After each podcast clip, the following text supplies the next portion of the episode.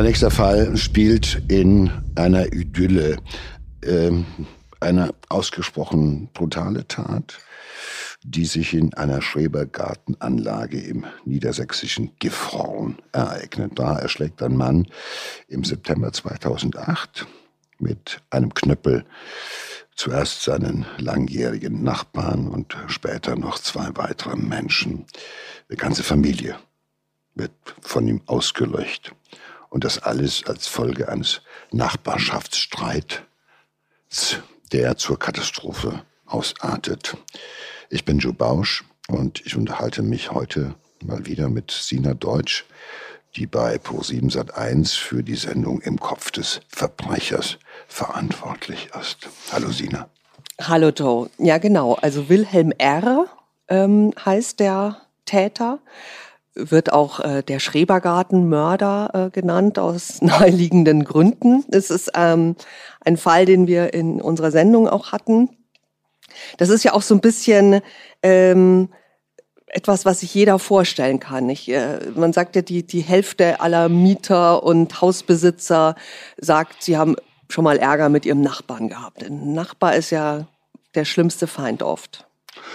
Ja gut, es ist halt eben äh, häufig so, dass wir Nachbarn haben, denen wir nicht wohlgesonnen sind, die uns nerven, die uns stören. Ähm, jeder von uns äh, hatte wahrscheinlich schon mal äh, das Pech oder hat die Erfahrung gemacht, neben so einem Nachbarn gewohnt zu haben, einer, der dir das Leben zur Hölle macht, einer, der dauernd nervt, einer, der sich über alles beschwert, einer, der permanent präsent ist, äh, alles mit Argus Augen überwacht und äh, wo du sagst, Gott im Himmel, ja, der schon wieder. Und äh, irgendwann mal merkst du, dass dir die Beschäftigung mit diesem Menschen permanent und immer tiefer unter die Jacke und äh, ins Gemüt hineingeht. Und äh, das führt dazu, dass manche halt eben kapitulieren und ausziehen.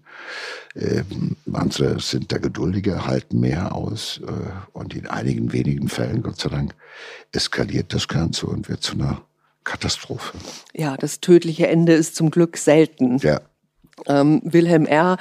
ist, äh, glaube ich, so das was man wirklich sagen kann, das ist Streitlust. Also er hat einfach immer provoziert und hatte jeden Tag irgendwas Neues zu meckern. Ja, das ist jemand, der das zu seinem Lebensinhalt gemacht hat. Für den ist das Streiten etwas, aus dem er seine positive Energie, seine positiven Gefühle bezieht. Alles, was den Nachbarn nervt, ist etwas, was er für sich als sehr positiv, wärmend und nett empfindet. Das braucht er. Ist das äh, ein Querulant? Das sind oftmals Menschen, die mit ihrem Leben nicht zufrieden sind oder die sich immer äh, auf die Seite der Benachteiligten äh, schlagen wollten, obwohl sie es eigentlich nicht sind. Das sind Menschen, die machen immer alle anderen dafür verantwortlich, dass, der, dass ihr eigenes Leben nicht so gut gelaufen ist. Also viele die haben oftmals, wie gesagt, nichts auf die Kette gekriegt, äh, arbeiten äh, in Jobs, äh, wo man äh, keine vernünftige Ausbildung für braucht, wo man auch keine vernünftigen Aufstiegschancen hat und Möglichkeiten, sich zu verändern. Und dann wird dann sozusagen in einem ganz persönlichen, privaten Beritt da, wo man Macht ausüben kann, als Verpächter, als Vermieter. Da wird das alles im Endeffekt äh, aufgeholt, was man woanders vermisst. Und deshalb brauchen diese Leute halt solche Charaktere, brauchen halt eben äh, den Streit, die Auseinandersetzung, um halt äh, sich irgendwie zu spüren.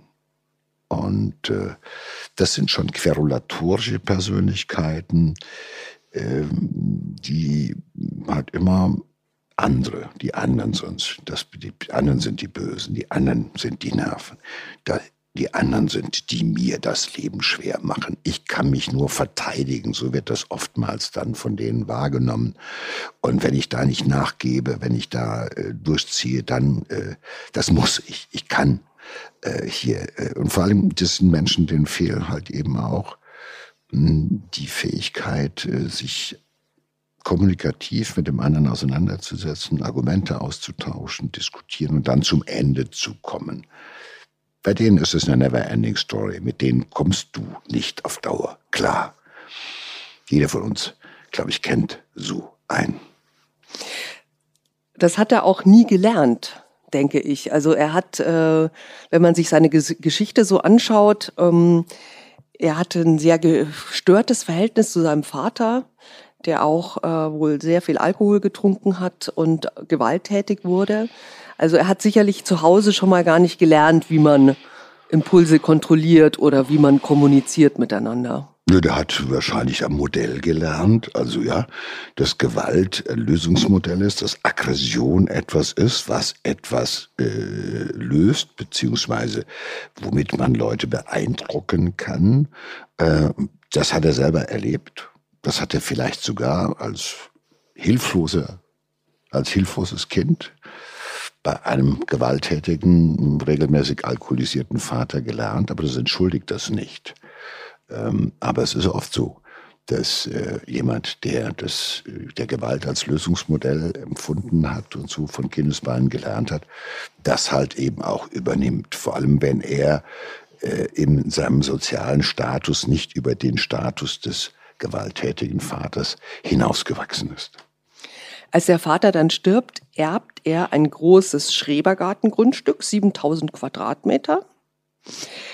Und ähm, als er dann Frührentner wird, verbringt er in seinem Schrebergartenparadies mehrere Stunden am Tag zur, zum großen Entsetzen der Nachbarn, die die Parzellen gemietet haben. Denn er jetzt hat er die Möglichkeit, sich mal Respekt zu verschaffen. Jetzt ist er der Chef da. Ja, da hat er, das ist jetzt seine Homebase, da ist er der Chef, da kann er den Sheriff spielen, da ist er ähm, die äh, höchste Institution, so erlebt er sich jedenfalls, alles seins. Und ähm, in seinem normalen Beruf hat er nichts zu sagen. Da ist er eine kleine Wurst ähm, da ist er irgendein Hilfsarbeiter ungelernt, glaube ich, bei VW gearbeitet irgendwie und äh, da wird ihm natürlich gesagt, was er zu tun hat und dann kommt der nach Hause und da kann er all das ablassen, was er an aufgestauter Frustration in seinem Job erlebt und da braucht er das Ventil und das findet er dort. Ja, er ist jetzt endlich mal der Big Boss, ne? Ja, da ist er der Boss, da kann er sich ausagieren. Und da wird aus dem Loser, der tatsächlich in seinem normalen Leben acht Stunden oder zehn am Tag ist, wird er zu dem, der das Sagen hat. Und äh, da geriert er sich auch so. Und äh, da kann er äh, seine Affekte, kann er dort äh, ja, ausleben. Er stellt dann Regeln auf, die natürlich äh, teilweise unsinnig sind, wie äh, Nutzung des Zufahrtswegs und so. Aber das ist natürlich das immer etwas, woran er sich aufhängen kann. Also mhm. selbst äh, wenn keiner diese Regeln verletzt, will er trotzdem streiten. Also er findet immer wieder etwas Neues. Ja, er stellt halt Regeln auf, die nur dazu da sind, dass man sie eigentlich äh, brechen muss, dass man das nicht einhalten kann. Man kann ja Regeln, es gibt ja so eine Regulierungswut, ja, wo man all das, was man jetzt, äh, was ist jetzt so, das wird bis in das kleinste, privateste hineingeht. Also es gibt ja in diesen Schrebergärten schon so eine Schrebergartenordnung und alleine das Wort Schrebergartenordnung, das ist ja etwas für uns alle, wo wir sagen, Gott im Himmel, das ist also schon irgendwie eine Überregulierungswut, äh, äh, die diese Menschen beherrscht. Da wird entschieden, wie hoch das Gras äh, geschnitten äh, wachsen darf, wo die Blumen stehen, wie viel Abstand äh, zum Wohnwagen des Nachbarn eingehalten wird, in welche Richtung, was weiß ich, äh, die Sonnensegel ausgerichtet werden müssen und und und. Das gibt, wenn man das liest, ist ja so eine Schrebergartenordnung Ordnung der Inbegriff äh, bürgerlicher Regulierungswut, äh, um das Zusammenleben irgendwie äh, angenehm zu machen, angeblich. Aber er ist einer, der auch noch im Subtext sozusagen die Regeln sieht. Und er ist vor allem der, der sich berufen fühlt, diese Regeln halt eben auch zu kontrollieren und Regelverstöße zu sanktionieren sofort. Und das ist für ihn das. Da wächst er über sich hinaus. Da wird aus dem kleinen Loser, wird, ja, wird White Earp, der irgendwo bei nun mäßig da steht und sagt, das wird jetzt geklärt und so läuft das nicht und das ist meins. Und das gibt ihm natürlich das Gefühl auch von Macht auf der einen Seite. Aber diese Macht kann er ja nur spüren, nicht, dass er weiß, ich hab sie, sondern er spürt sich und dieses Gefühl, was er braucht von Macht, nur in der Auseinandersetzung, in einer permanenten Auseinandersetzung. Es genügt ihm ja nicht, die, Regel, die Regeln aufzustellen und sie zu kontrollieren, sondern ihm macht es Spaß, die zu sanktionieren und die Menschen, sich vor diesen Menschen, die halt Regelverstöße in seiner Wahrnehmung begehen, sich vor denen aufzuführen und da halt eben Machtdemonstrationen abzuhalten. Das ist ein bisschen wie auf dem Affenhügel, ja. Da ist oben einer, der sagt, hier ist meins, mein Hügel, mein Hau ab, ab, mach so, mach so. Und ähm, die anderen kapieren nicht. Das muss doch wahnsinnig anstrengend sein, oder? Immer zu überwachen, sich immer aufzuregen. Ja, für manche Leute ist das alles. Und es ist ja auch nicht von ungefähr. Der Typ ist Frührentner auch noch zu allem Überfluss. Also der kriegt auch irgendwann noch zu allem Überfluss auch tagsüber noch Zeit, das zu machen, weil auch noch die acht Stunden Arbeit wegfallen. Das heißt, er hat noch mehr Zeit. Und das sind ja auch Menschen, die man gerne mal in die Frührente schickt, weil sie so querulatorisch sind, weil sie mit allem unzufrieden sind, weil sie den Arbeitsfrieden auch schon stören oder sowas. Das ist ja nicht die einzige Ecke. Das macht er auch woanders. Nur woanders macht er es anders. Da flieht er in Krankheit oder in, in Invalidität, um dem Druck zu entgehen. Und woanders kann er diese Frustration, die auch er damit sich nochmal verbindet, nochmal toppen. Ja, das ist ja der, der, fast schon der Klassiker. Und ähm, das, äh, äh, da kann er sich über, man kann sich über alles aufregen, das weiß jeder. Man kann sich auf einen Balkon setzen und kann sagen, okay, schön, da spielen die Kinder, da hat der Nachbar Musik an, da ist das, das ist schön, das ist ein toller Tag, so wäre es ja normal, aber man kann sich auch hinsetzen und anfangen, von der ersten bis zur letzten Sekunde alles als nervig, bedrohlich, äh, unangemessen und so weiter zu sehen. Und so ein Typ ist das. Der findet immer nur das Haar in der Suppe und darauf wartet der begierig. Das ist nervig für den auch. Der ist auch in einem permanenten Stresszustand. Aber den genießt er als positiven Stress. Auch den anderen, man muss überlegen, jeden Tag in Auseinandersetzungen sein. Da regt man sich auf, da geht der Puls hoch, da ist man selber auch aufgeregt. Für den ist es aber etwas, das ist Öl auf seine Mühle, warmes Öl auf seine Mühle. Auch wenn er selber natürlich äh, permanent in einer Alarmstimmung ist. Also das, was jeden von uns krank macht, das macht ihn glücklich? Scheinbar. Glücklich ist so ein Mensch auch nicht. Aber er kommt auf seiner, aus dieser Endlosschleife, die er sich da selber zusammengezimmert hat, kommt er nicht raus, weil seine Persönlichkeit ist im Endeffekt, schreibt ihm das vor. Und seine eigene Persönlichkeit zu verlassen, äh, auf die Idee kommt er nicht. Er gehört zu denen, der immer sagt, alle anderen nerven mich, alle anderen wollen mir was, alles, die tun das nur, um mich zu ärgern. Der nimmt alles unmittelbar persönlich, weil er sich im Mittelpunkt fühlen möchte in seiner Wahrnehmung. Das ist für ihn auch nicht, das macht ihn nicht glücklich. Aber sich wehren zu können, was zu machen, das ist für ihn. Also der, auch der ist ein Gefangener seiner Persönlichkeit. Es ist auch ein Getriebener, ein Gefangener. Der setzt sich nicht anschließend hin, so toll, habe ich den jetzt wieder besorgt oder sowas. Nein, sondern der kommt aus dieser Endlosschleife immer wieder gucken müssen. Das nächste, also der ist permanent wie ein, wie ein Dobermann, der sich immer nur mal kurz zurückzieht, dann wieder kläfft, dann wieder hinlegt und wieder mit Argusaugen alles betrachtet und nur darauf wartet, dass, er, dass er wieder blöffen kann und er wieder keifern kann. Und das geht natürlich in eine äh, Spirale da, der Eskalation. Das geht wie eine Spirale, schraubt sich das nach oben. Und deshalb ist er auch nicht glücklich damit. Ja, aber es bleibt eben nicht beim Nachbarschaftsstreit, sondern äh, es passieren dann tatsächlich die ersten kriminellen Taten. Es sind so ähm, die, die Nachbarn äh, haben kalten Kaninchen im Schrebergarten und er möchte die Zahl der Tiere reglementieren und dann haben sie aber irgendwie eins zu viel. Ja, bei Kaninchen passiert das ja, immer. Das passiert bei Kaninchen, ja. Und äh, dann brennen bei ihm die Sicherungen durch und äh, tatsächlich äh, zündet er äh, mehrere Lauben an.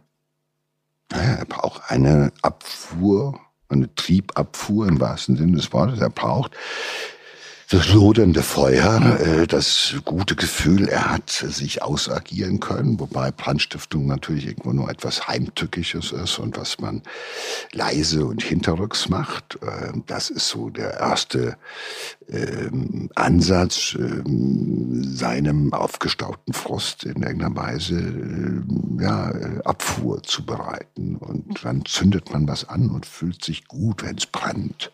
Man ist ja auch so eine Fackel, ne? Ja, ja, man hat so eine Fackel, aber das ist auch symbolisch toll, weil man sagt, ich habe es abgefackelt, ich habe eine, ein leuchtendes, glühendes, loderndes Beispiel äh, der Abschreckung äh, auf den Weg gesetzt. Und äh, aber letztendlich ist dahinter ja auch die Ohnmacht. Das ist die gleiche Ohnmacht, die äh, ein Feuerwehr, Feuerwehrmann empfindet, der zum Brandstifter wird, weil er irgendwo das Gefühl, äh, dass er wichtig ist und dass er das, dass er das umsetzen kann.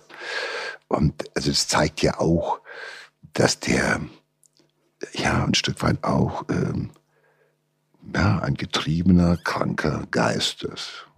Also nicht psychiatrisch krank, aber halt einfach einer mit übermäßigem Kontrollzwang, mit äh, ungelösten äh, inneren Konflikten, der gerne Macht ausüben möchte, der sich aber nicht mächtig fühlen kann, so richtig und so weiter und so fort. Einer, der mit sich und der Welt auch nicht zufrieden ist. Aber es geht noch, es ist, kommt noch besser, nämlich er zeigt die Nachbarn an wegen Brandstiftung. Also er sagt, er war es nicht, sondern die waren es.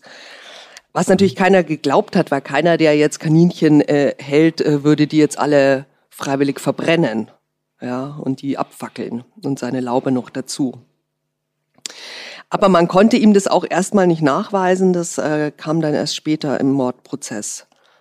Weil über Jahre hinweg staut sich das dermaßen auf und wie du schon gesagt hast, ist so eine Spirale, ja, mhm. die immer weiter äh, eskaliert. Ähm, er sucht auch immer wieder was Neues, um einen neuen äh, Konflikt buchstäblich vom Zaun. vom Zaun zu brechen, genau. Ähm, da geht's dann um äh, Äste, die auf seinem Grundstück äh, liegen und so weiter. Und der, seine Nachbarn, also ein Ehepaar mit einem äh, Sohn, ähm, der Sohn will sich nicht provozieren lassen. Also er schafft einfach diese Äste weg vom Gelände und, und reagiert darauf nicht. Das ist das Schlimmste, was er machen konnte. Er hat ihm die Möglichkeit zu schreien, zu toben und irgendwie was zu bewerkstelligen.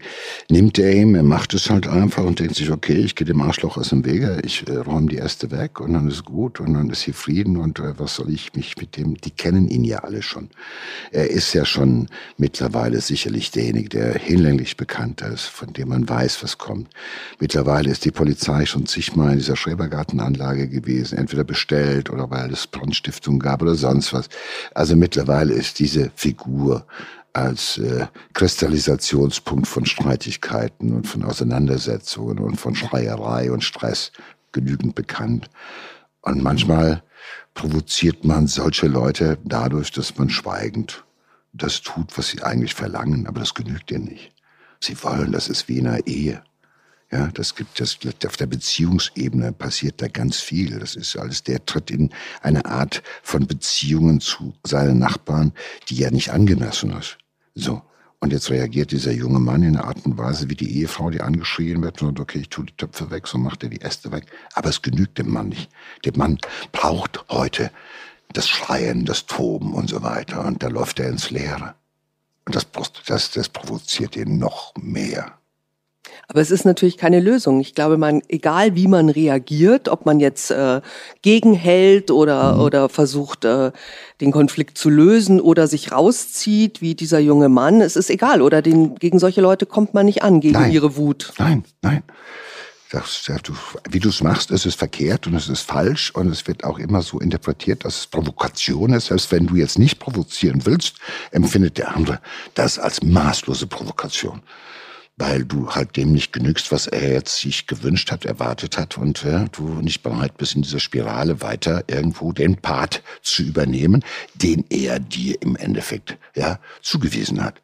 Und wenn du das nicht machst, provoziert das und da passiert halt das, was wahrscheinlich irgendwann mal passieren musste.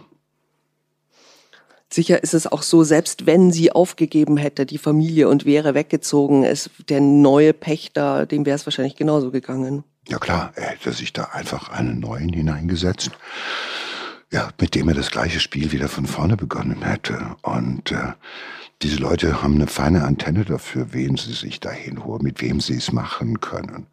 Der holt sich da keinen hin bei dem er selber Gefahr läuft, dass der den Baseballschläger in die Hand nimmt und seinem Vermieter sozusagen mal irgendwie vor die Knie kloppt, sondern man sucht sich Leute aus, wo man sagt, die sind genau diejenigen, mit denen kann ich das Spielchen spielen.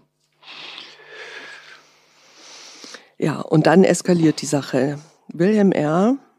wartet abends im Kleingarten, wartet darauf, dass der, die Familie vorbeikommt, äh, er trifft auf den Sohn, der ist auf dem Weg zum Garten seiner Eltern. Er schleicht hinter ihm her.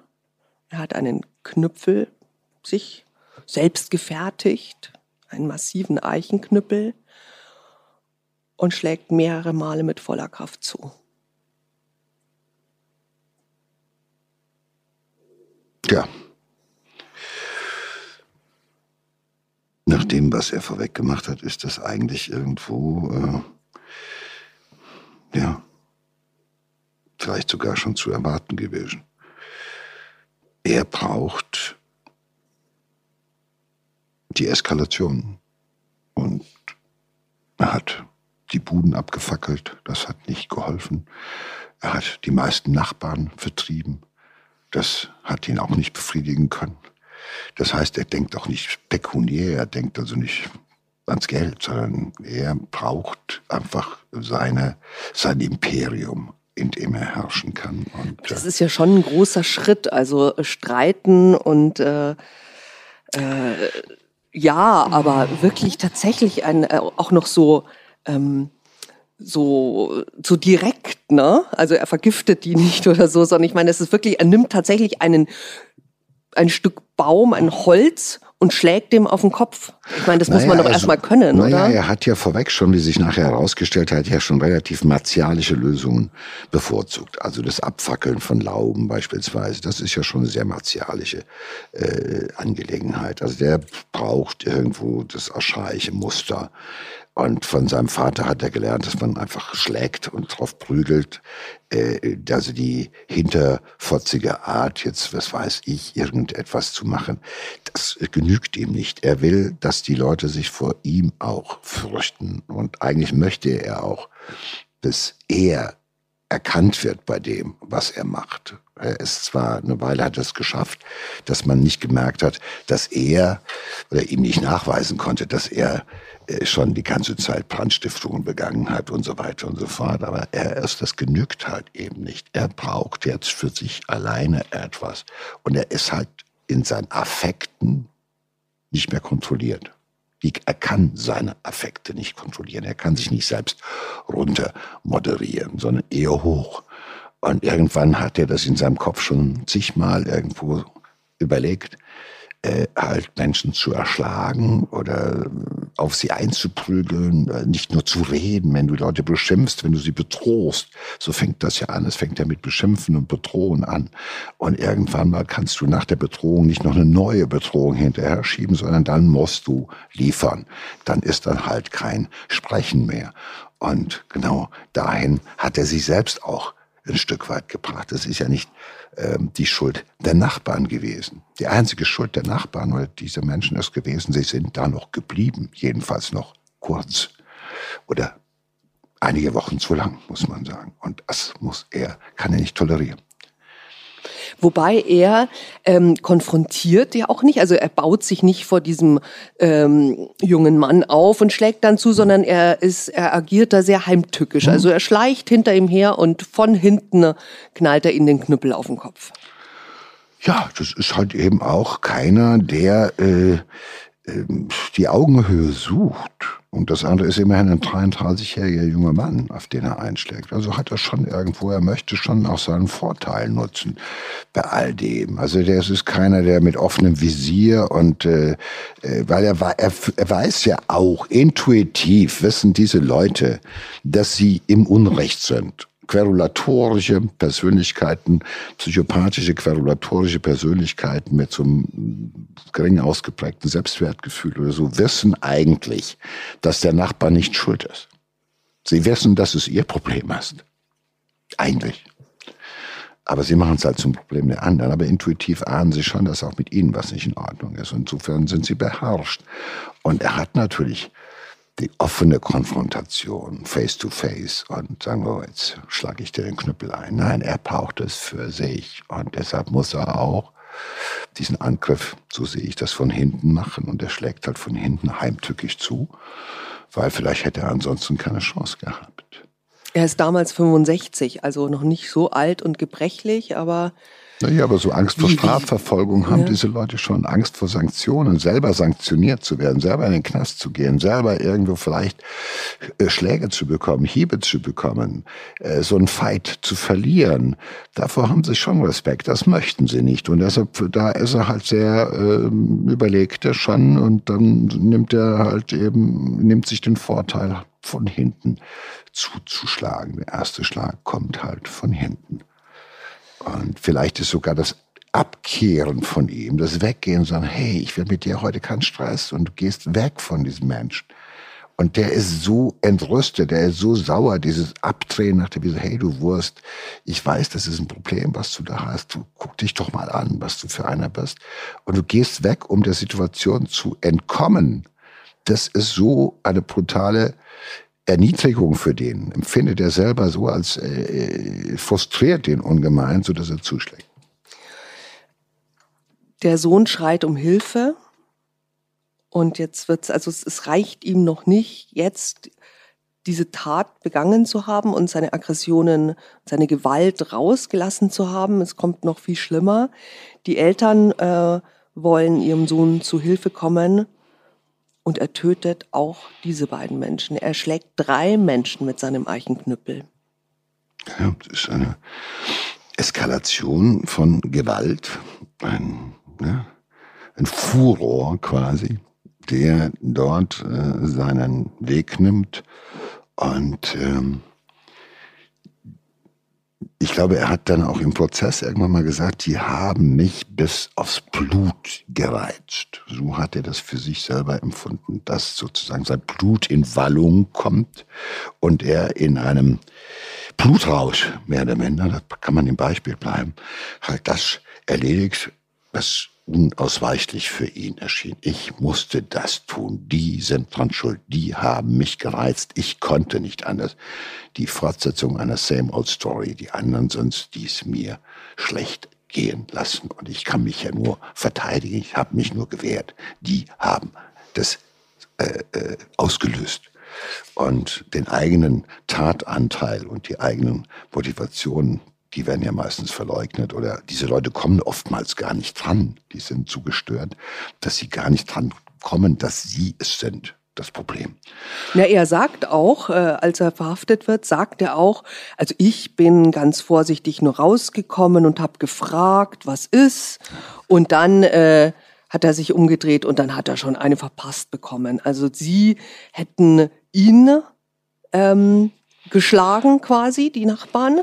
Und dann ist er, ist er so, ja, dann hat er nur noch rot gesehen.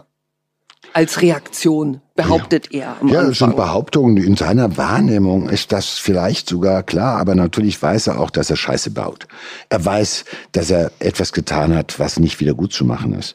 Und äh, Natürlich will er sich auch äh, der Verantwortung entziehen. Er ist der, der andere Leute verantwortlich macht. Er weiß, wie das ist, wenn man verantwortlich gemacht ist.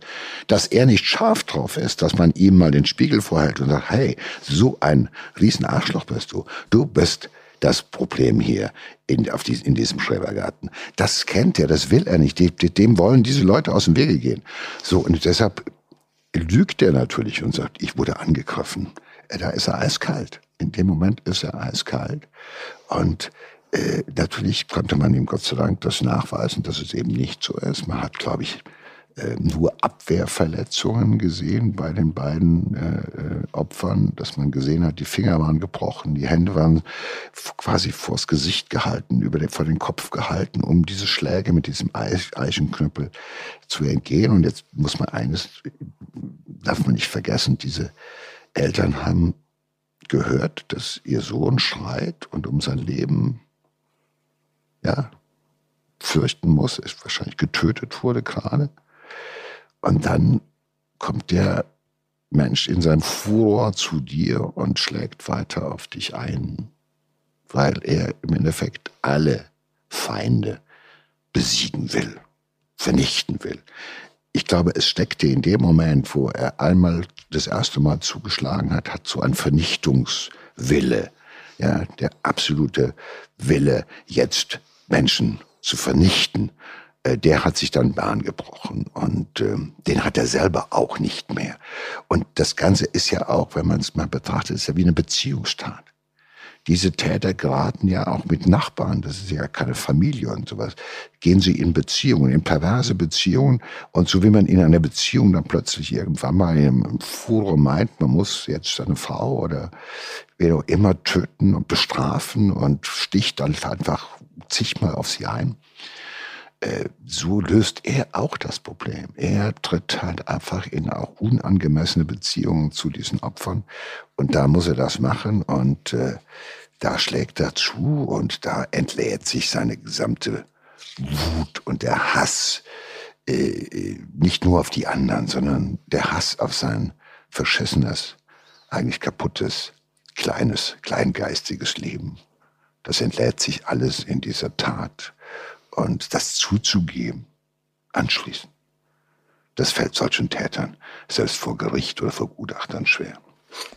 Das ist ja nicht ungewöhnlich eben bei diesen Tätern, dass sie sich als Opfer Gerieren. darstellen. Ne? Die führen sich als Opfer auf. Sie, ich wurde gezwungen. Ich konnte gar nichts anderes. Sie hätten noch wissen können, wie ich bin. Und äh, ja, ich habe es ihnen oft genug gesagt. Aber sie haben das ignoriert. Was sollte ich denn sonst tun und so weiter. So wird sich dann gerne dargestellt, wie gesagt, weil diese Leute an ihre eigenen, an ihre eigenen äh, Tatanteile, an ihre, an die Ursachen, an die eigentlichen Ursachen gar nicht ran können oder auch nicht wollen. Aber ist es eine Rechtfertigung vor sich selbst? Wenn man sagt, ich konnte ja gar nicht anders? Ja, so versuchen sie die Tat vor sich selbst oder vor anderen, vor anderen zu rechtfertigen. Gar keine Frage. Wie, das sind, es waren immer schuld, sind die anderen. Das macht es ja auch leichter. Wenn man erstmal tiefer blickt und sieht, dass die anderen gar nicht schuld sind.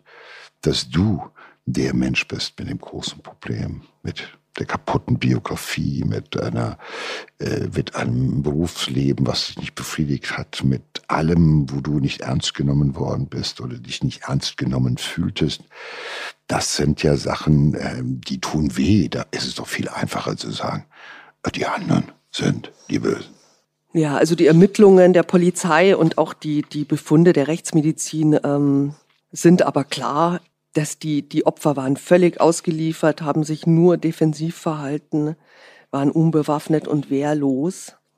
Also alle seine Rechtfertigungen vor den anderen und sich selbst ähm, sind völlig haltlos. Dann sagt er, er kann sich nicht wirklich erinnern an den genauen Tatergang. Also er findet immer wieder eine neue ja, ja. Ausrede.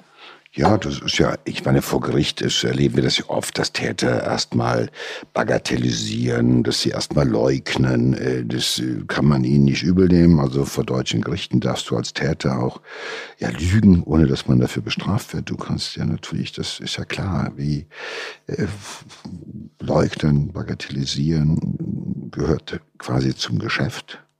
Als Täter darf man lügen. Als Täter darfst du lügen. Du kannst alles behaupten und das Gericht muss dir ja das Gegenteil beweisen. Lügen vor Gericht wird in Deutschland nicht bestraft und vor den meisten Gerichten nicht. Das heißt, du kannst behaupten, ich wurde angegriffen, die haben dieses gemacht und jenes gemacht.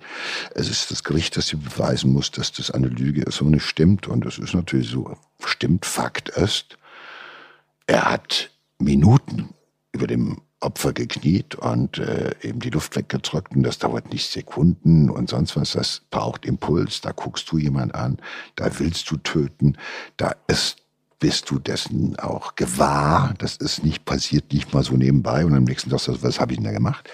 Er war ja auch nicht besoffen oder sonst was. Das war halt einfach etwas, das hat er bei klarem Verstand zu, äh, äh, hat er bei, bei klarem Verstand gemacht. Und äh, spätestens dann, wenn er sich hätte erschrocken können, erschrecken können. Also ist normal, überleg mal, du hast gerade einen totgeschlagen.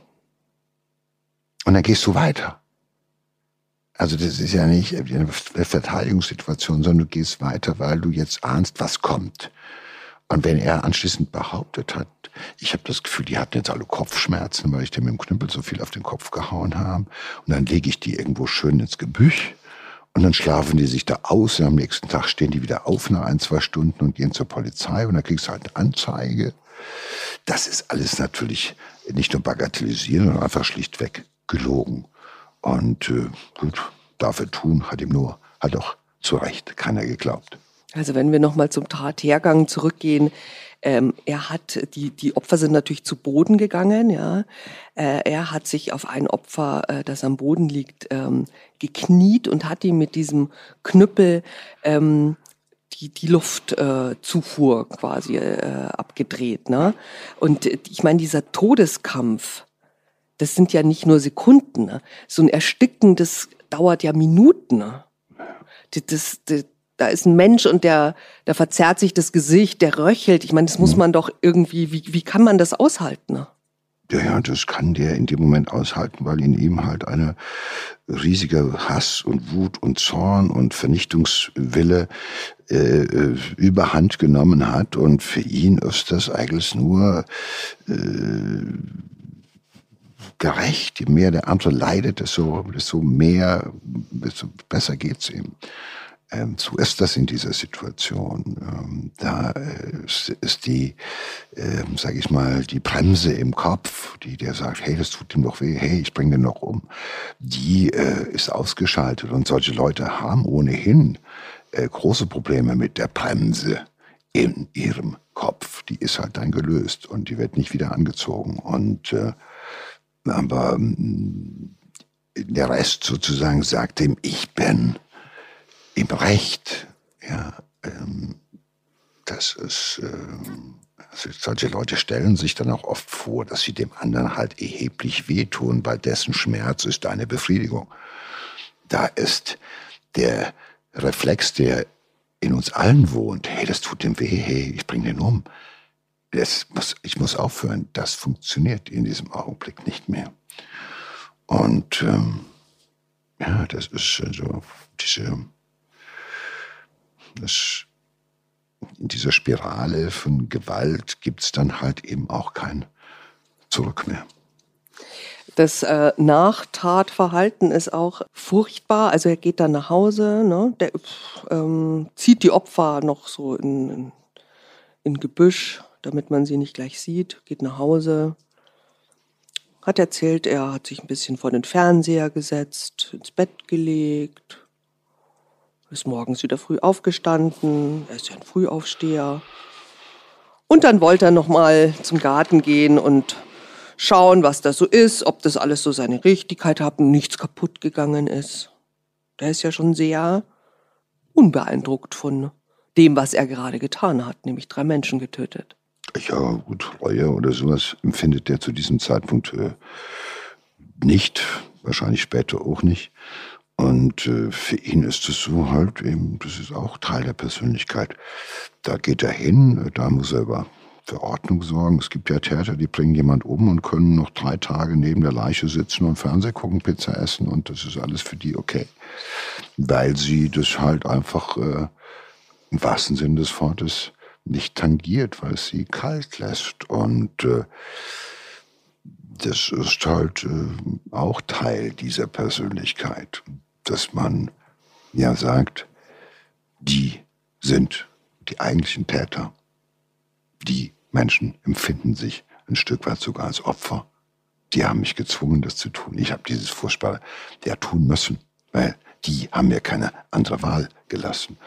Und äh, wenn du erstmal auf diesem Trip bist, dann äh, lebt sich doch relativ unbeschwert. Und deshalb ist das Nachtatverhalten dieses Typen halt im Endeffekt auch ein Stück weit symptomatisch für das, was ähnliche Täter tun. Die können da sitzen und die sind da nicht von Tränen zu Tränen gerührt oder werden dann von Weinkrämpfen geschüttelt über das, was sie gemacht haben, sondern das Einzige, was sie interessiert, wie kann ich meinen Arsch retten und was kann ich tun, damit ich nicht zur Verantwortung gezogen werde, weil das haben sie schon kapiert, dass es jetzt nicht gut gehen wird.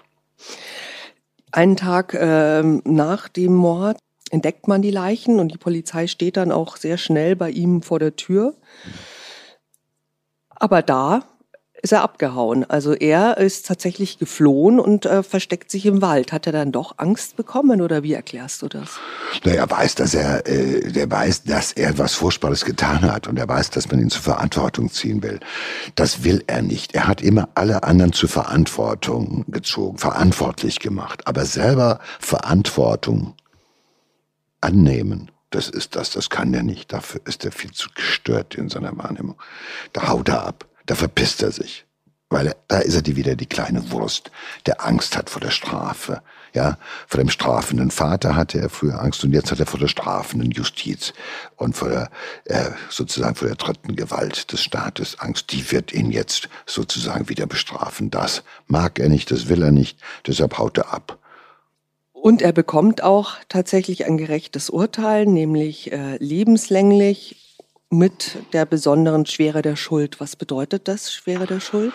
Ja, das lebenslang bedeutet ja, die Verurteilung zu einer lebenslangen Strafe bedeutet zunächst mal eine lebenslange Strafe. Die frühestens nach 15 Jahren kann geprüft werden, ob die halt einfach zur Bewährung ausgesetzt wird. Wenn das Gericht aber die besondere Schwere der Schuld ähm, benennt und das erstmal halt das ins Urteil hineinschreibt, dann heißt das, dass es eben nicht automatisch nach 15 Jahren geprüft werden muss, sondern vielleicht nach 20, 24, 25, 30 Jahren. Das ist sozusagen nochmal ein spezieller Vermerk, mit dem das Gericht ausdrücken will, hier hat einer gemordet, aber eine besondere ähm, hinterhältige, heimtückische Art. Es sind drei Menschen zu Tode gekommen. Äh, am Anfang hätte man vielleicht noch von einem Totschlag im Affekt ausgehen können. Das war auch schwierig zu be beweisen. Aber die Ermordung der Eltern, das war etwas, da war Hass, niedrige Beweggründe, heimtückisch, mit besonderer Grausamkeit. Also alle qualifizierenden Mordmerkmale, wie wir das nennen, sind da mehr als erfüllt und das in Folge da kann das Gericht nicht anders und hat die Schwere der Schuld verhängt. Und so kann man hoffen, dass dieser Typ äh, möglichst 66 zum Zeitpunkt der Tat gewesen oder 65, dass er halt eben frühestens als ganz alter Mann, irgendwo so Ende 80 oder sowas, frühestens aus der Haft entlassen werden wird. Ich meine, solche Menschen ändern sich ja auch nicht. Die werden auch in der Haft nicht zu besseren Menschen. Nein, ne? die erleben die Haft ja auch. Das, das, ich erlebe solche Menschen ja auch in Haft. Die wissen da, die sind auch querulatorisch weiter in der Haft oder sehr zurückgezogen oder sowas, in sich gekehrt. Die sind also eben auch, sage ich mal, therapeutisch nicht angehbar, weil was willst du bei einem machen, der fast 70 Jahre alt ist? Also die 35 Jahre Therapie kriegst du nicht mehr hin. Und insofern kann man nur auf äh, körperlichen Abbau und äh, Ähnliches setzen, sicherlich nicht auf Einsicht und auf personell, also auf Änderung der Persönlichkeit. Also auch in diesem übermächtigen System von Gefängnis erlebt er sich ja ohnmächtig. Das ist ja die Wiederholung des Same Old Story. Das wiederholt sich nur. Diesmal ist er auf der anderen Seite. Wie in seinem Job. Der Loser halt, dem man sagt, wie es läuft. Und der sich ja allenfalls wehren muss.